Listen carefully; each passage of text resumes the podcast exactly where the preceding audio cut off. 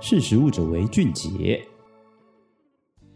各位好，这里是识食物者为俊杰，我是俊杰，对，就是那个俊杰。今天要跟各位分享的是一本由远足出版社他们所出版的一个书名叫《实战战争的战》哦，数据化的美味行销哦。那这是一本呢由韩国的首尔大学的教授，一名叫做所谓的文正勋的教授，他带着他的实验团队哦，他用食品科普的知识来发掘行销卖点的书哦。而这本书呢，其实也成功引起欧美国家的瞩目跟重视。这一次呢，我要谈的是他书中有提到的一个观点，就是你在买食物的时候，会不会很容易受到颜色的影响？也就是说，颜色越漂亮，会不会让人越想吃嘞？那这本书上面有提到，目前市面上贩售的无数种的饮料当中啊，它大多都添加了食用色素，虽然添加量非常的少，而且对人体也无害哦。不过呢，随着养生文化的兴起哦，大家都越来重视健康的人也越来越多。消费者对于所有食品化学添加物的疑虑有的趋势哦也越来越明显哦，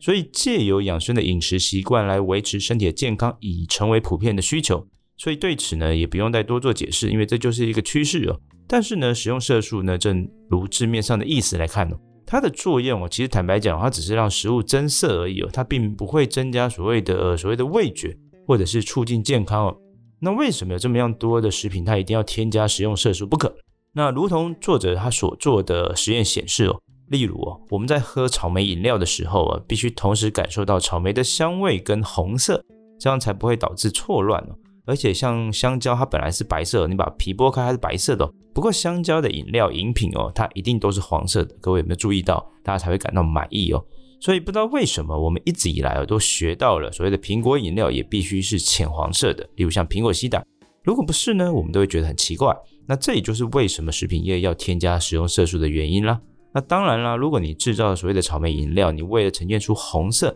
也可以添加更多的草莓哦。只是这样做的话，你的颜色虽然更红，那但是你的味道也会更酸哦。那也因为你味道更酸，所以你必须加入更多的糖哦。那你加入了草莓，要加入了糖，所以你的价格就会上涨。价格昂贵的话，各位也知道，消费者其实是不太会去买的哦。所以呢，成本最低廉的解决方式就是添加食用色素了。那食品业到底该怎么做才能为消费者研发出草莓香气跟草莓的色素都恰到好处的饮料呢？如果在饮料中你不加所谓的添加的色素的话，只有瓶子是红色的话，那消费者会满意吗？为了寻找这样的一个答案哦，这个本书的作者跟他的团队哦，他们很有趣，他们设计了一项实验。他们实验大概进行了四天，他们找了大概韩国大概三百位哦二十多岁的男女哦为对象。调查出他们对于六种不同的饮料，那这六种不同饮料包括就是说它有没有添加色素，然后不同容器它搭配，例如就是说它可能是饮料或是健康饮品，分别的喜好程度来做实验哦。那问卷中呢，其实也包含去问每一个受试受测试的人哦，就是说你对于自己身体状况是感到乐观还是悲观的问题哦。因为呢，作者也相信哦，他们预期就是受试者对于自身健康的状态的认知哦。它对于实验的结果会带来很有意义的影响哦。那另外，视觉跟嗅觉的讯息的不一致哦，把人的喜好度是否也会造成什么样的影响？答案是，那这一次的受试者如果把他们喝的透明瓶中的无色的草莓饮料，他们更偏好，坦白讲，他们更会偏好添加了红色食用色素的草莓饮料，或者是装入红色瓶子的无色饮料。